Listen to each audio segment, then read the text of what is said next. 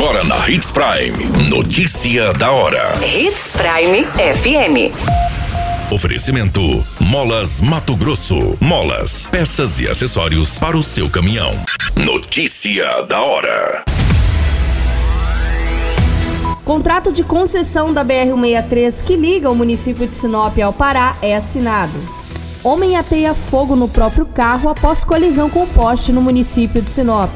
Colisão violenta entre motocicletas no município de Sinop deixa duas vítimas em estado grave. Notícia da hora. O seu boletim informativo. O Corpo de Bombeiros foi acionado neste final de semana para combater as chamas que estava atingindo um veículo Fiat Siena com placas de Sinop. De acordo com as informações, no período da tarde, o homem havia colidido contra um poste na rua Mutum, no bairro Maria Vidilina 3, e avançado seu veículo por alguns metros. Após o acidente, o condutor deixou o carro, ido até um bar, conversado com algumas pessoas e depois ateado fogo do próprio carro. Você muito bem informado. Notícia da hora. Na Hits Prime FM.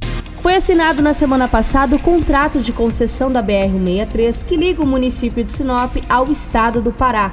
O consórcio vencedor do leilão ocorrido em julho de 2021 foi o Via Brasil BR-163 e a expectativa é de que o empreendimento receba 1,87 bilhão em investimento apenas nas obras durante os 10 anos de contrato além de 1,2 bilhão em custo de operação e manutenção, segundo a empresa de planejamento e logística. Notícia da hora.